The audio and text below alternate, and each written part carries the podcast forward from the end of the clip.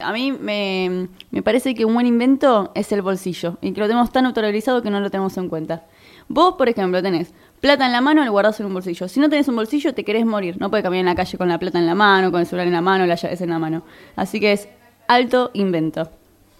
Sí, es muy, muy buen invento. Yo cuando me lo dijo es, es verdad, no, no lo había pensado nunca porque suelo perder, soy de perder muchas cosas y muchas cosas que perdí fueron porque no tenía bolsillo. Salí con pantalones sin bolsillo, con camperas, usos así sin bolsillos. Y bueno, así fue que se acuerdan que perdí la billetera. Bueno, fue un día que salí con un pantalón sin bolsillo. Para mí, uno de los mejores inventos, eh, como, como argentino, tengo que decir el mate. Porque a mí me gusta mucho tomar mate. Y bueno, ¿hoy fue o ayer fue el día del mate? Hoy. es el día del mate. Bueno, para mí el mejor invento, y más siendo argentino, es el mate. Lo podés acompañar con todo, en cualquier horario, viene bien. Aparte es, una, es algo social que, que te da charla también. Sin Eh, embargo, ahora el mate, uno- sin embargo, ahora el mate no está con nosotros. Sí, seguimos ahí medio flojos con el mate, nosotros. Está, Esto es estamos una mal, autocrítica, ¿eh? Hay Sí, que, sí, esto sí, es una sí. autocrítica planteada Sí. entre nosotros. Es muy importante hablar de autocrítica. El mate, el mate une siempre, el mate es algo hermoso, yo lo comparto mucho con mi mamá y con mi abuela. Solemos con mi mamá terminar de cenar y tomar mate a la noche. Hay gente que dice que te despierta, ¿no? Que, Sí, pero todo, nosotras sí. es al revés, o sea, es algo que compartimos, donde tenemos la charla, digamos, del día, donde nos comentamos las cosas y después de eso nos vamos a dormir tranquilas. Sí, el mate, el té, el café, todo eso despierta, mateína, teína. Claro, a nosotros me parece que es el efecto contrario, pero bueno. Y el mate siempre, no importa que haga 40 grados de calor, eh, te estás prendiendo fuego, está rico el mate igual. Claro, si no, bueno, un tereré puede ir también. Bueno, Martín, ¿nos puedes decir a qué teléfono, teléfono se tienen que comunicar los oyentes y las oyentes para participar de nuestra consigna del día que es ¿cuál crees que es el mejor invento de la historia? Mandándonos tu mensaje al número al 15 22 94 69 37. Lo digo una vez más. Por fin. Un poquito más lento. 15 22 94 69 37. Y también tenemos las redes sociales. En Instagram hay una historia donde también hay mucha gente participando diciendo cuál es el invento que creen más importante de la historia argentina o mundial. Exacto, sí, en Instagram y bueno, también en Facebook nos pueden buscar Voces del Sur, arroba Voces del Sur y en Twitter Voces del Sur BF, B larga, recuerden B larga por Bajo Flores. Y después también recuerden que siempre pueden escuchar nuestros programas en Spotify. Excelente. Ah, y en Instagram las entrevistas van en, en vivo. Excelente, perfecto. Así estamos. Tenemos un grupo hermoso que, que pone el cuerpo y el pecho a esto y tenemos un montón de cosas lindas donde nos pueden seguir y ver nuestro trabajo. Chicos, eh, el IVA nuevamente, el Instituto Vocacional de Arte, está en problemas. ¿sí? Eh, se está haciendo una juntada de firmas acá en el IVA de Parque Chacabuco porque quieren remover el asbesto de las instalaciones, o sea, que hay en las instalaciones educativas. Esto es terrible. También eh, juntan firmas por las vacantes porque muy pocas personas se pueden anotar hoy en día en el IVA. Es un espacio muy importante para el barrio eh, de arte, donde concurren un montón de chicos y chicas eh, fuera, digamos, del horario escolar a participar eh, dentro de lo que es eh, el vecindario, ¿no? Con compañeros que seguramente conocen, con otros vecinos que quizás no, eh, pero comparten una tarea linda y se educan a través del arte. Solo se puede entrar el 20% de los chicos que se inscriben y son un montón. Yo recuerdo que hay filas larguísimas para inscribirse al IVA eh, y ya les digo, eh, solo el 20% de los chicos suelen entrar eh, después de haberse inscribido. O sea, se inscriben y... Claro. Así que es tremendo. Esto lo, nosotros lo hablamos en el primer programa, me parece, de, de este año que tuvimos, el IVA. Hablamos de la importancia del arte. eh, bueno, y es tremendo lo que, lo que sucede con esto, ¿no? Sí, fundamental. Además porque los que padecen esta... Primero lo de la fe... Eh, ¿Cómo se dice? Me olvidé la palabra. Asbesto. Asbesto, sí. Asbesto, no me salía. Primero el asbesto porque son es algo que te puede generar eh, cáncer. Cáncer, sí. Y los que lo sufren son los docentes, que están todo el tiempo ahí.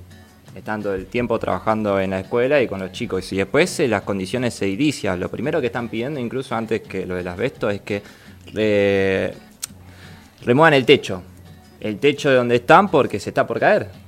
O sea, en cualquier momento se les puede caer el techo a, la- a los que concurren en la institución. Igual, Sí. ojo también, ¿eh? porque el asbesto está en los techos, justamente Claro, de la parte bueno, del buffet eh, y sí. de la parte donde está en las personas de tercera edad que tienen actividades también ahí. Lo que están diciendo es que se descascara el techo y eso puede llegar al piso, digamos, este componente, digamos, que eh, produce cáncer. Entonces es terrible, ¿no? Como Totalmente. una insti- un instituto vocacional de arte, donde uno como vecino, vecina, va a instruirse, a conocer el arte, a, a explotar, digamos, esa parte humana eh, tan linda, que Martín siempre lo dice, y suceda esto. Eh, me parece que, que es tremendo y que es obviamente un llamado al jefe de gobierno de la ciudad de Buenos Aires a que haga algo, ¿no? Sí, al y al ministro de, Educación y Cultura también, a los dos, tienen que formar parte de esto. Eh, y bueno, llegó un amigo, ¿no? Llegó que Lea, darle- ¿no? Hay que darle la Llegó bienvenida. vino medio, Lean. medio transpirado, pero está acá. Un poquito complicada la llegada, sí, sí, transpirado, todo, todo junto. Muy bien, sí. Bueno, no, entonces ya está el equipo completo. Ahora sí. Bueno, el Bueno, equipo falta Seba en realidad, como siempre. Todavía nos sigue faltando Sebastián, Pero siempre está al mismo tiempo. pero siempre está en nuestros teléfonos ahí dando indicaciones, siempre, siempre está con nosotros. Yo quería retomar eh, lo del IVA, eh, diciendo que bueno, nosotros siempre somos partidarios de, que hay que sostener, de hay que abrir más estos centros para que los chicos, para que los jóvenes puedan ir a, a divertirse, a aprender, a recrear, pero es importante también, más que abrir eh, nuevos centros, también darle una, un- una buena no me sale la palabra ahora, pero cuidarlos, eso, cuidarlos. Eh, y, que no estén que no estén así en estas condiciones en las que están. Espero que, como decís vos, Martín, el jefe de gobierno pueda ocuparse de todas estas situaciones que están viviendo actualmente. Excelente, sí, chicos. Bueno, esperemos que se, se haga con este tema. Es importante el IVA, como muchas otras institu- instituciones deportivas, artísticas, ¿no? Que, que merece el barrio y que merecemos, ¿no? Todos los vecinos y vecinas que, que estamos dentro de ellos. Lea, contanos un poco de vos, a ver que vos ya estás recién corriendo. ¿Qué, qué, qué pasó ahí? ¿Hubo problemas con el tren? Sí, ¿Te quedaste dormido? No, no, dormido. querías venir. Dormido nunca y eso jamás quiero estar todos los Te sábados fuiste acá. de joda. Bueno, eso no se dice. Eh, no, no, el tren se quedaba en todas las estaciones, medio complicado, y en Drago terminó, dijo, bueno, bájense. Ok, les dije, me bajé y empecé a buscar formas de venir, medio complicadas, ¿no? Sí, sí, me imagino. Igual hoy me parece que el tránsito está medio complicado para todos, porque está, Sí, está llegando también una compañera Soledad que, que se está tomando como 30 colectivos para llegar hasta acá. Cayó en la trampa. Cayó en la trampa, tal cual. me gusta eso. Bueno, chicos, ¿qué les parece si vamos cerrando nuestro primer bloque? Recuerden participar de, de nuestra consigna del día, que es eh, elegir cuál es el mejor invento de la historia. Lea, Sí, que ya, ya vamos teniendo respuestas, ¿no? Sí, Pero sí. bueno, eh, nada, recién llego y ya me toca despedir el primer bloque, así que nos vamos con un temazo de los redondos, rock para el negro Altila. 88.1 Bueno, y llegamos a nuestro segundo bloque de nuestro programa Voces del Sur. Acá seguimos discutiendo nuestra consigna del día sobre cuál es el mejor invento para nosotros, ¿no? Que creemos en la historia. Y Lea no lo dijo todavía porque en el primer bloque no estuvo. Así que Lea, ¿cuál es el mejor invento para vos? Para mí el mejor invento es la pelota. La De- pelota. De cualquier cosa. De cualquier Fútbol, cosa. básquet, tenis, volei, handball, ¿Por cualquiera. qué? A ver. Porque puedes hacer muchas cosas con eso. Yo creo que el deporte es una de las cosas más fundamentales y puedes hacer miles de deportes con una pelota. Y une, ¿no? Une es compañerismo, peronismo. Comunidad. ¿O no? Comunidad, acá dice Martín. Excelente, claro, sí, tal cual. Pienso, pienso que está muy bueno ese invento, no se me había ocurrido. Y acá lo tenemos a Ale, que vino a acompañarnos en nuestro programa del día de hoy. Espectador. ¿Cómo? Como espectador. Como espectador está, dice Martín. Me encanta porque Martín tira ahí todos los centros que tenemos que decir. Eh, Ale, también te vamos a preguntar cuál es el mejor invento que crees vos en nuestra historia. Bueno, en principio agradecerles por la invitación y participar, bueno, de, como oyente de este espacio. Y bueno, yo lo que creo es que el mejor invento es por el lado de lo comestible, la pasta frola. Pero aclaro, de membrillo, ¿sí? Bien, por el lado de lo comestible. ¿Tenés como varias ramas? Puede ser que lo comestible, después que viene. ¿Otro invento? Y otro invento, sí, claro, el deporte, eh, el fútbol. El en fútbol. específico. Sí, sí, sí, el fútbol. Ah. Fútbol y pasta Hincha frola de- cuando- Hincha de Banfield. Hincha de Banfield. Bueno. Una no. voz bien del sur. Bien, excelente, está bueno eso. Genio, genio. ¿Y hay otro invento más que quieras decir? Y bueno, eh, otro invento más me parece que es el libro. Ah, es, es un buen invento, ese. Es muy culto, Ale, sí. Te Es- quería hacer una pregunta. ¿Cómo viste la, la foto ayer de Falcioni con Maradona? Bueno, yo estuve ahí, o sea que la foto la vi, la vi después de cuando salí de la cancha, ¿no? Por las redes sociales. Pero lo que fue ese encuentro fue muy emotivo, muy emotivo, rememorando incluso lo que fue el hecho de Falcioni atajando los dos penales a Maradona, e incluso las dos vidas complicadas, de hecho, especialmente el último tiempo de Falcioni, y el abrazo ese entre los dos, eh, muy emotivo, muy emocionante. Sí, hermoso, hermoso todo. Qué lindo haber ido a la cancha. Ayer justo hablábamos con Ale de Banfield Gimnasia. Habrá sido un lindo, un lindo encuentro. Chicos, eh, recuerden que está la inscripción ahora de secundaria acelerada. Sí, acá en la Comuna 7 ya se abrió la inscripción para el ciclo lectivo 2020. Hay turno mañana, tarde y noche y es de lunes secundario, más conocido como los CENS. Son planes de estudios de tres años, ¿sí? Eh, dependiendo obviamente si tienen estudios previos de secundaria o no. Así que entren ahí a, a buscar por La Comuna 7. Comuna 7, sí, En, Martín. en la comuna 7.com.ar van a encontrar la nota de abrió la inscripción para terminar la secundaria acelerada y bueno, y ahí le van a dar todos los CENS y algunos plan fines en varios sectores de la comuna 7, por supuesto que es Barrio Flores, Bajo Flores, Parque Chacabuco. Así que aprovechen, chicos, chicas, señoras, señores, a terminar los estudios secundarios. que es tan importante el estudio y la formación. Es parte del ser humano. Chicos, vieron que se aprobó la ley de residentes en la legislatura mientras la policía reprimía a las personas que estaban manifestándose contra ella. Eh, fue un hecho terrible, el voto del oficialismo hizo que esta ley se apruebe eh, y blanquea las condiciones de trabajo precario de residentes y concurrentes en los hospitales públicos. Es decir, que no tienen ni salario, ni ART, ni viáticos los residentes y concurrentes. Esto es un hecho terrible porque además eh, no votó ¿no? la mayoría de, de la Cámara, digamos, porque solo el oficialismo fue el que avaló esto y el que hizo aprobar la ley.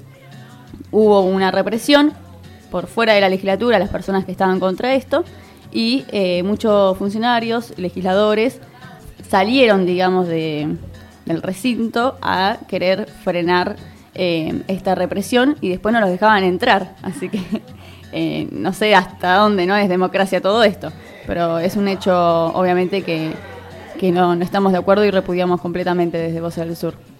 Sí, convengamos que los residentes y los recurrentes son los que mantienen vivos los hospitales, ¿no? Porque son más ellos que los médicos de planta, digamos. Eh, así que bueno, es una ley que lamentablemente perjudica a muchas personas, no solo a ellos mismos directamente, sino que a las personas que van a atenderse a los hospitales, porque va a haber cada vez menos médicos. La ley además afectó los horarios, o sea que los médicos van a tener que hacer más horas de guardia, cosa que una persona normal siente el cansancio, lo sufre y consecuentemente va a atender, no sé si peor, pero de otras maneras a las personas. Así que bueno, esto la verdad que eh, es algo que no, no tendría que haber salido y es algo que deberíamos pelear para que, para que se vuelva atrás, ¿no? Es básicamente aprobar la explotación laboral. Eh, hoy escuchaba, te subirías a un micro en el que el chofer manejó toda la noche para que te lleve de vuelta y es básicamente lo mismo. Dejarías, te, te operarías por un médico que estuvo 24 horas trabajando. Eh, los residentes son, forman grave, son muy importantes para, para los hospitales públicos e inclusive también para los, sectores privados. Eh, y también es gravísimo lo, que pasó que los fueron a ayudar a que no los repriman y se aprobó la ley sin la mayoría. Eh, es totalmente indignante. Ya no sé si sorprenderme o no lo que hacen estos muchachos. Sí, además no los reconoce eh, como trabajadores de salud directamente, los, pues los toma como personal en formación, ¿no? Es como, y justamente lo que decía Leandro es que ellos son el sostén prácticamente de los hospitales. Y que además si son personas de formación, ¿cuál es la diferencia, no? Porque también están ahí y se están formando para justamente que haya una salud pública mejor, ¿no? Claro. Que le llegue a más gente y que esto beneficie a más gente. Igual, antes que nada, si se me permite, como una pequeña. Me sale como crítica. Por ejemplo, cuando se había debatido la ley de la reforma provisional, ¿no? cuando habían salido los legisladores que también habían sido reprimidos, que ya esto ya lo vivimos a nivel nacional. Eh, hay mecanismos para que en una sesión se pare. Ellos habían salido en el momento que paró la sesión. Acá me- es como que, bueno, los compañeros nos, y compañeras, no sé si nos avivaron, pero hay mecanismos también para frenar la sesión y poder salir, en este caso, a, a- a este- a frenar esta situación que estábamos viviendo. Claro, capaz te- tendría que haber manejado de otra forma, decís vos, para, para poder lograr esto de... Tenían mayoría, era casi era inevitable Claro, apruebe. tal cual, sí. Pero bueno, Bueno, chicos, sí, un tema terrible con esto de la represión, sobre todo, ¿no? Que siga siendo, digamos, una forma de, de frenar o ir en contra de las manifestaciones cuando son completamente pasivas y tranquilas, eh, que están manifestándose como personas que tienen este derecho a la expresión, a la libre expresión, de decir no estamos de acuerdo con esto. Y en la defensa de derechos eh, primordiales, porque la verdad que lo que vimos durante todos estos años, a nivel nacional y bueno, y a nivel de la ciudad también, lo disimulan un poco más, porque es la ciudad que más plata recibe del país. Tal cual. Pero es un constante ajuste siempre eh, a la salud, a la educación, bueno, a la educación dentro de la cultura, a la salud dentro del deporte, ajustan por todos lados el Estado, en, en las cosas primordiales para la población, ¿no? Para tener un pueblo sano, henchido, seguro de sí mismo. Es, es- estas cosas ya las vi- vivimos mu- hace mucho tiempo. Sí, hace mucho por un- tiempo. por en algún punto hasta te cansa tener que decirlas todo el tiempo. Tal cual, tal cual. ¿Cuándo vamos a, a mejorar, no? A tener algunas cosas como base ya directamente y no tengamos que discutirlo o ver ¿no? que- lo el que 10 de diciembre, el 10 de diciembre El 10 de ya diciembre. empieza. Bueno, esperemos y, y a eso estamos bastante con la expectativa. Chicos, recuerden eh, a todos los que nos están escuchando que tenemos hoy la consigna del día que es ¿cuál crees que es el mejor invento eh, para en la historia, digamos? ¿Dónde nos pueden mandar, Martín? Bueno, en Instagram tenemos cargada la historia, es eh, Voces del Sur, eh, arroba Voces del Sur. En Facebook nos pueden buscar también como Voces del Sur, en Twitter Voces del Sur BF y recuerden escuchar los programas en Spotify también, ahí están todos los programas cargados. Y recuerden también seguir a la radio, a la FM Bajo Flores, en Facebook, Twitter e Instagram, FM Bajo Flores. Y nos pueden mandar mensaje también al número de teléfono al 15 22 94 69 37. Y a la consigna le fue bastante bien porque en Instagram varios contestaron y por goleada al mejor invento de la historia varias oyentas que nos contestaron fue que es la que es la copa menstrual. Y, y banco, banco que es eh, uno de los mejores inventos porque una que te cuida el bolsillo es mucho más barata y también cuida el medio ambiente. Así que banco ese invento. Bueno, saben que pueden seguir participando. Ahí Martín dijo bien las redes, el teléfono también de la radio donde nos pueden escribir, mandarnos un saludito o eh, participar de la consigna del día. Lea, ¿con qué canción cerramos nuestro segundo bloque? Bueno, y ahora nos vamos con un gran tema de mi banda favorita, La Renga, ¿Cuándo vendrán?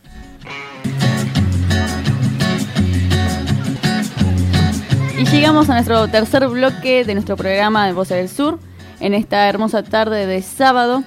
Y vamos acá a empezar nuestra entrevista. Estamos con Emi Ojea, que es presidente de la Federación del Deporte Universitario Argentino, es consejero ejecutivo de la Federación Internacional del Deporte Universitario y es consejero del Comité Olímpico Argentino. Emi, ¿cómo estás? Bien, muy bien, contento de estar compartiendo esta tarde con ustedes. Bueno, nos alegra muchísimo. Estábamos recién charlando un poquito en lo que es, eh, digamos, el interín de la música y demás. Eh, estaban hablando de equipos de fútbol, ya estaban acá charlando bastante los chicos. Eh, estábamos hablando también del invento que vos, no sé cuál crees que es el más importante. Acá tiraron la pelota, creo que vos estás bastante de acuerdo. Yo coincido con el compañero, lo tuiteé ahí, para mí es la pelota, que aparte puse también como que la pelota en momentos hasta de guerra fue un- una, una herramienta de integración, que hubo un freno de la guerra, fueron picaditos ahí anécdotas de eso y después volvieron cada uno a sus lugares y me parece que, que en cualquier lugar, en pobre, rico, una pelota siempre está o se puede armar con, con papel o con lo que sea. Si sabes que yo pongo un voto positivo al invento de la pelota, no se me ha ocurrido, pero es un gran invento, tienen razón. Eh, bueno, Emi, nos gustaría que nos cuentes un poco eh, qué es la Federación del Deporte Universitario Argentino, ¿no? Para los oyentes y las oyentes que no, no conocen. Bueno, la federación eh, nace en el año 2012, eh, un 22 de noviembre, elegimos esa fecha de, fundación que tiene que ver con que ahora se cumple justamente 70 años de la gratuidad universitaria. Un 22 de noviembre de, 40 de 49, Perón decreta la gratuidad universitaria. Eh, mucho se habla a veces de la reforma del 18, que tiene que ver con la democratización de, la universidad, pero no era, la- no, el acceso del pueblo a la universidad. Y eso lo, lo decidió Perón. Y nacimos con el fin de garantizar el derecho al deporte universitario. Eh, nosotros nucleamos a todas las universidades públicas y privadas y instituciones de educación superior, o sea, terciarias o tecnicaturas del país, en torno a la actividad deportiva. Y lo que buscamos fue desarrollar distintos proyectos, distintas formas para que exista el deporte dentro de las instituciones de educación superior y que haya a partir de instancias interuniversitarias. Entonces creamos en el año 2014 los Juegos Universitarios Argentinos, que son los Juegos Federales, parecido a los Juegos Evita, pero con donde participan todas las instituciones de educación superior. Hasta ahora, hasta el día vienen participando 120 en todo el país. Se divide el país en nueve regiones y bueno, todos viajan a una ciudad para competir y, con- y encontrarse cuatro días. Y a partir de eso se empezaron a crear un montón de áreas de deportes en las universidades porque esos juegos tienen alrededor de 19 deportes, 19 disciplinas deportivas. Y, bueno, entonces para llegar hay que preparar su equipo de vóley, de handball, masculino, femenino, de fútbol, de distintos deportes, de handball, de hockey, de rugby, de tenis de mesa, ajedrez, tenis. Bueno, tenemos más de 30 deportes desarrollados, no todos están en los juegos. Entonces, los que, porque no están desarrollados en todo el país, entonces esos, esos deportes que por ahí no están desarrollados en todo el país, hacemos copas nacionales, eso a nivel nacional este, está bastante sistematizado, y después también empezar a participar en la- a nivel internacional, este, que, que en el mundo eh, no hay un sistema de clubes por ahí como el argentino, este, y el, el deporte pasa más por la institución educativa, por la escuela y por la universidad, entonces las competencias universitarias a nivel internacional son un juego, una previa al juego olímpico, por decirlo de manera, es puro alto rendimiento. Y Argentina no estaba aprovechando esa instancia de participación, entonces nosotros ocupamos ese lugar y hace las últimas dos universidades, se llama ese evento, que son Juegos Mundiales Universitarios, que son igual a un juego olímpico, con Villa Olímpica, sponsor, público. Eh, participamos en Taipei, que fue en 2017, y en Nápoles 2019, con 250 personas. Y la mayoría de los integrantes de nuestra delegación son eh, eh, deportistas de alto rendimiento, que lo que nosotros hacemos es promover un proyecto de doble carrera, que es que hagan una carrera de educación superior. Entonces nos vamos sentando con todos los chicos que fueron parte de los Juegos Olímpicos de la Juventud, que fueron un Panamericano o un Juego Olímpico y están en la edad universitaria y tratamos de gestionar con alguna universidad para que empiecen a estudiar una carrera o presencial o a distancia.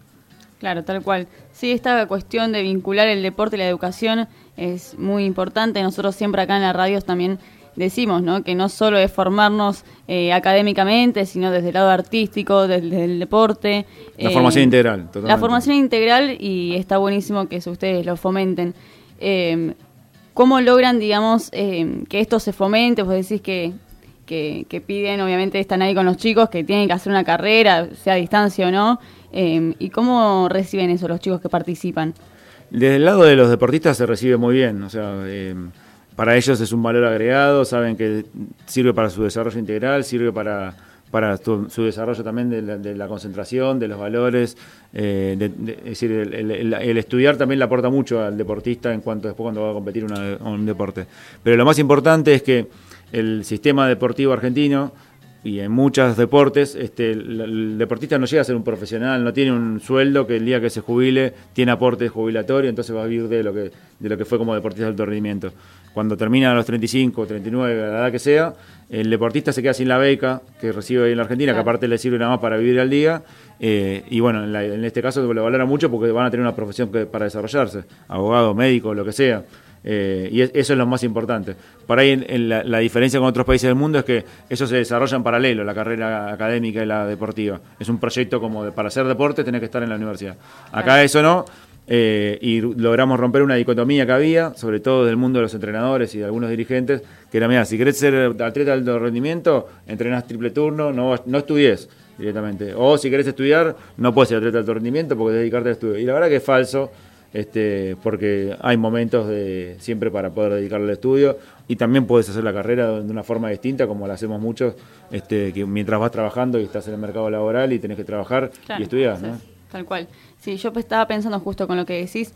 eh, siendo docente, me pasa con chicos que quizás empiezan en algún club eh, conocido a fútbol, la mayoría, o algún deporte, que tienen que dejar de venir al colegio o le tenemos que buscar alguna forma, digamos, para, para que digamos pueda terminar sus estudios secundarios y es hiper importante lo que ustedes plantean y, y la idea ¿no? que, que están teniendo de que tengan los estudios y que se pueden hacer las dos cosas y romper con esa dicotomía. Sí, por eso también nosotros una- un objetivo fue ingresar al Comité Olímpico, este, que, es la máxima institución del deporte, que nuclea el deporte de alto rendimiento, este, y, y bueno, logramos hacerlo y meter un poco la discusión en ese lugar.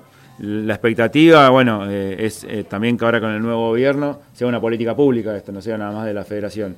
Eh, la verdad que bueno, en estos cuatro años no pudimos hacer nada. Nosotros teníamos oficinas en el CENAR, por ejemplo, al fin de la gestión de, Cristina, había oficinas en el CENAR donde nos permitía estar más en contacto con los deportistas. Y lo primero que hizo el gobierno de Macri fue sacarnos esa oficina, dejárselo a, a las universidades privadas eh, y sacarnos a nosotros.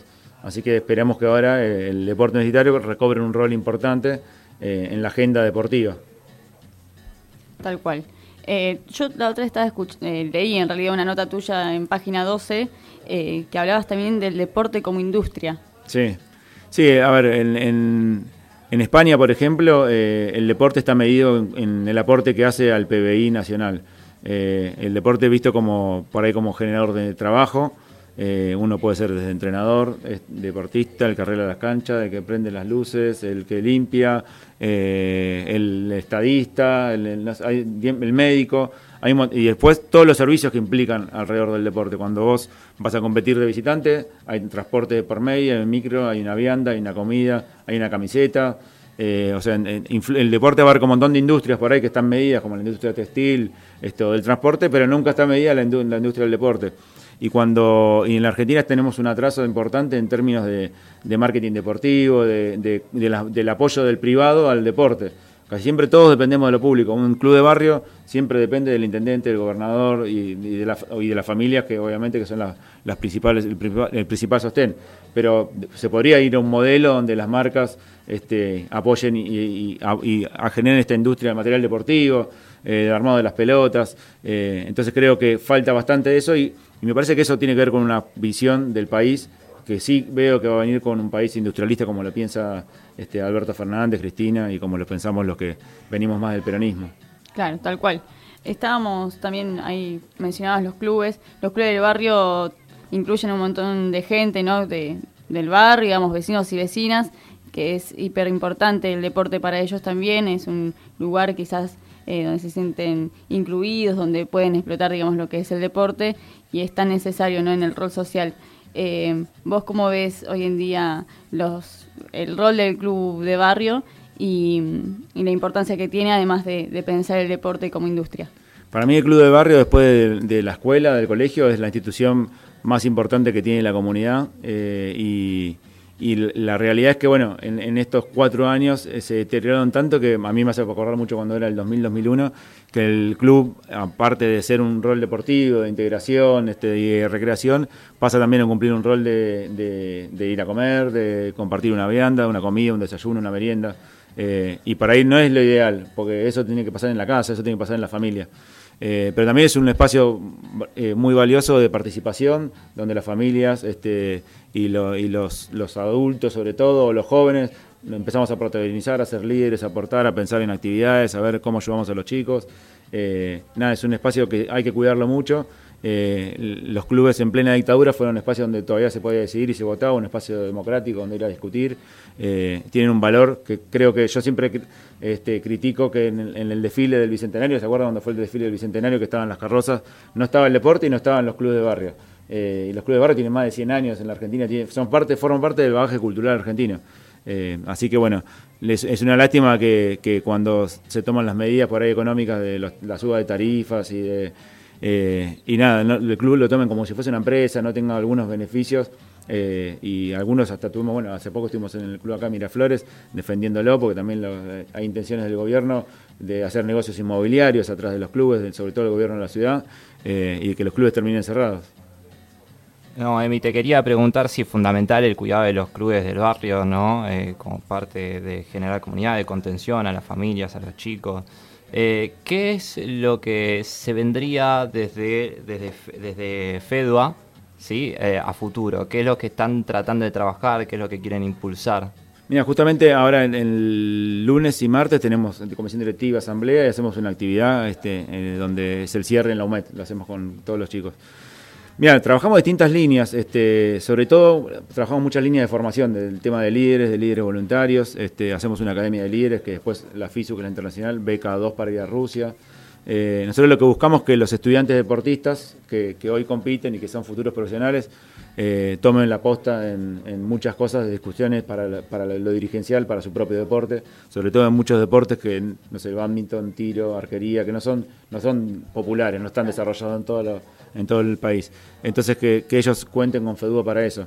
Y después lo, lo que más queremos es eh, que el deporte universitario pase a ser una política pública, que, que el, derecho al deporte, al estudiar hacer deporte esté garantizado, que el ENAR, por ejemplo, que hoy cuando le hacemos una propuesta de que, mira, son 120 instituciones que quieren que los deportistas vengan, no nos conteste que eh, tiene un convenio con la siglo XXI, es decir, que digan, no, sí", y que, y que aparte sea una herramienta también para que hoy el deportista le pasa lo mismo que a veces antes pasaba con el estudiante, pero hoy no le pasa al estudiante, es lo siguiente. Eh, Cristina eh, y Néstor y, también el peronismo creó un montón de universidades este, que hicieron que por ahí uno, uno que antes no accedía a la universidad porque le quedaba, tenía que ir hasta Buenos Aires para estudiar o a Córdoba o a La Plata, tenga una cerca no, a menos de 50 kilómetros alrededor. Entonces hoy no, abandonan su pueblo para ir a hacer una carrera universitaria, la mayoría sigue estudiando y sigue viviendo en su lugar. Bueno, con el deporte no pasa eso, el deporte tiene que venir todos al cenar. Eh, no, es que hay un centro de alto rendimiento en, no sé, en Misiones, entonces se quedan ahí. Y la realidad es que empezó a crecer un poco eh, el- la infraestructura deportiva por parte de las provincias, pero no hay un plan todavía que articule todo eso. Nosotros lo que queremos buscar es que el, el deportista y el estudiante vean que puede hacer deporte y estudiar en su propia comunidad y que eso genere un círculo que, de movilidad ascendente, ¿no? Sí, esa movilidad ascendente es hiper importante. Emi, eh, nos estamos quedando sin tiempo. Eh, no sé si nos querés comentar algo más. ¿Qué es lo que se viene ahora con un gobierno nacional y popular? ¿Qué crees? Eh, vos decís que está tomando más lugar, digamos, el deporte, que, que está avanzando, digamos, en, en esto, obviamente, con, con un gobierno como el que estamos teniendo hasta el 10 de diciembre. eh, fue muy complicado las políticas que se tomaron, pero ¿qué, crees que puede llegar a pasar eh, de ahora en adelante a partir del 10 de diciembre? Y yo creo que, va a haber una recuperación de, algunas cuestiones eh, en todo el ambiente del deporte. Mira, desde el alto rendimiento se sacó el 1% de la, recaudación que iba directamente al alto rendimiento al, al ENARD. Bueno, y desde el deporte social no hubo prácticamente un proyecto eh, vinculado, por ejemplo, a la formación de promotores deportivos, a la formación, es decir, en un momento donde la, crisis económica es muy fuerte, el club de barrio, el dirigente, el idóneo, ustedes, los jóvenes, el, el pibe que está estudiando, estudiando una carrera de educación física para ser maestro, compra un rol eh, fundamental eh, en el desarrollo social. Eh, bueno, yo creo que se va a venir algo, algo donde va a cumplir un rol muy importante el deporte, en este plan sobre todo también que se está hablando que conduce a Arroyo, este, con el, por el hambre, contra el hambre en verdad. Creo que es una herramienta fundamental para la salud, para convocar, si hay chicos que dejaron de estudiar por ir a trabajar, también es una herramienta, es un puente nuevo también para acercarlos. Nada, lo veo, lo veo que en principio el deporte va a volver por ahí. Nosotros desde FEDUA vamos siempre a estar aportando este, en cada provincia donde estamos presentes y, y bueno, haciendo, haciendo lo que sabemos hacer, que es militar por el derecho al deporte. Bueno, esperamos eso y muchas gracias por venir, Emi. Nos quedamos sin tiempo. Ya antes estábamos hablando, antes del programa, que necesitamos dos horas de programa. Así podemos extender, obviamente, las entrevistas y, y nosotros que nos encanta hablar también. Así que, bueno, Emi, muchas gracias por venir. Eh, ¿Querés decirnos las redes donde los pueden encontrar Dale, a sí. ustedes? Sí, eh, las redes son arroba FEDUA Argentina en Instagram, en Twitter y bueno y en Facebook también, así que ahí nos pueden escribir, estamos siempre activos, pueden seguir y también alentar sobre todo a los estudiantes deportistas que se ponen la camiseta argentina. Tal cual, así es. Eh, bueno, chicos, nos vamos del programa. Quiero decirles que acá está Sole, también una compañera enorme que nos vino a acompañar en este programa. Y eh, nos gustaría que vayas pensando cuál es el invento que vos crees, eh, es la consigna del día hoy esa. ¿Cuál crees que es el invento, el mejor invento, digamos, en la historia? Acá dijeron la pelota, obviamente Emi, Ojea y Lea, Isa, eh, no me acuerdo qué tiró. ¿Qué tiró, Isa? Bueno, pobre, no le dimos cuenta. ¿Cómo? El mate, el mate, El mate, el mate. justo hoy que es el Día Nacional del Mate. Discúlpame, Isa. Eh, lo tenemos también a Ale, que tiró varias, varios inventos, como el libro, la pasta frola. Bueno, y tenemos un audio de un oyente que ahora vamos a pasar. Willy, cuando quieras. Hola chicos, el mejor invento es la escritura. La escritura para poder eh, escribir un libro y que la gente se, se nutra de ideas, se nutra de conceptos. ¿ah? Para mí ese es el mejor invento. Hermoso, hermoso el, el invento ese, el- la escritura. Coincido plenamente, eh, siendo docente de lengua y literatura, eh, ¿qué más? Eh, dijimos el bolsillo, así que tenés un minutito para pensar Sole, esto es como los programas, viste, que tenés tres segundos para pensar cuál es el invento. Pienso igual, el mate. Acá, Sole, acércate al micrófono. Para mí también el mate, compañero en todos lados, así que para mí el mate es un invento. El mate. Bueno, tenemos como varias votaciones. Hay mucha gente que apostó a la pelota. El mate también lo dijeron. La copa menstrual. eh, ahí estaban diciendo la escritura. Y eh, hay alguien, si alguien más quiere decir en estos tres segundos que nos quedan algún, algún invento, por favor, ¿dónde se comunican? Eh, ¿Dónde se comunican primero? Yo iba a decir el lenguaje para complejizar lo de la escritura. ¿no? Y lo de nerd. Pueden mandarnos un mensaje al 15 22 94 6937 y también recuerden que tenemos la historia en Instagram que es Voces del Sur. En Facebook nos pueden ver en Voces del Sur también y en Instagram Voces del Sur BF. Acá Willy, nuestro operador, dice que los auriculares. Es muy buen invento ese también, chicos. El micrófono también. El Para micrófono nosotros, también. comunicadores, Tal no cual. puede ser como nos olvidamos Es eso. ¿Por qué nadie lo dijo? Por Instagram también nos dicen que la computadora y el internet también es un muy buen invento. Es cierto, eso hoy en día es tan necesario. Sí. antes se buscaba información en los libros, iba a las bibliotecas, hoy tenemos acceso rápido, digamos, a toda información que querramos. Hasta en discusiones, vieron que a veces uno dice, esto de tal cosa, no, esto fue en tal año, no en tal año, y tenés un minuto y ya sabes toda la información que necesitabas. El internet es bueno. ¿Cómo? Te puedes recibir de algo, decís vos. Es parte de que capaz puede ser un todólogo, ¿no?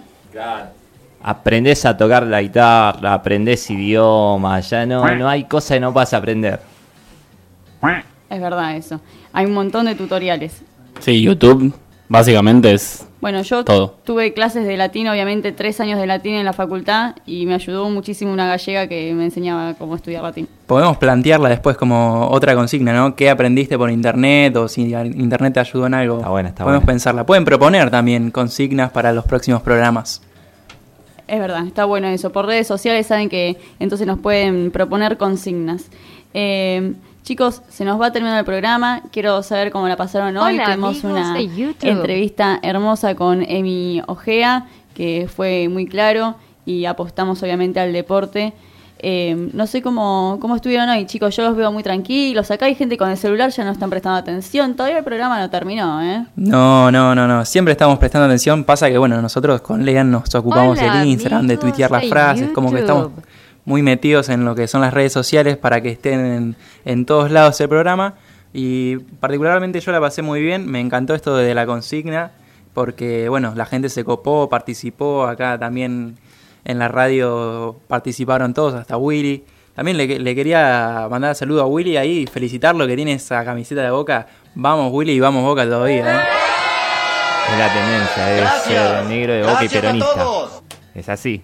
Yo la verdad que también estoy muy contento, la pasé muy bien, me encantó la entrevista. Me encantó la consigna y me encantó la entrevista porque si hay temas que me interesan y me gustan mucho es eh, el arte, la formación y el deporte. El deporte como parte de la formación, eh, como parte de la disciplina, eh, de la salud, de alguna manera te expande, ¿no? En la filosofía tenía un significado muy importante. El deporte, hacer deportes y estar discutiendo constantemente este mundo intelectual, capaz y esas cosas. Así que, nada, muy contento con esto. Cayó en la trampa. Sí, yo también eh, muy contento del programa, muy buena la, la consigna. Como dice Isa, podríamos empezar a proponer más, que la gente nos proponga más. Me encantó la entrevista, creo que el deporte, al igual que la cultura, el arte, eh, la educación, son prioridades, las patas principales de una sociedad. Así que bueno, esperemos que a partir del 10 de diciembre todo lo que vivimos en estos cuatro años empiece a cambiar y que, que vuelva a ser las patas principales de, La de esta mesa. Así es. Bueno, esperamos que del otro lado hayan disfrutado tanto el programa como nosotros y como nosotras, tanto la entrevista como, La como el juego, ¿no? Este de, de proponer a ver cuál era el invento de la historia que más creíamos importante. Y nos vamos a ver entonces, escuchar, nos van a escuchar en realidad, el sábado que viene nos vamos, los dejamos con Willy, con el programa Mi Patria Bolivia. ¿Y con qué tema nos vamos hoy, Lea? Bueno, nos despedimos con un tema de Rodrigo, si tú supieras.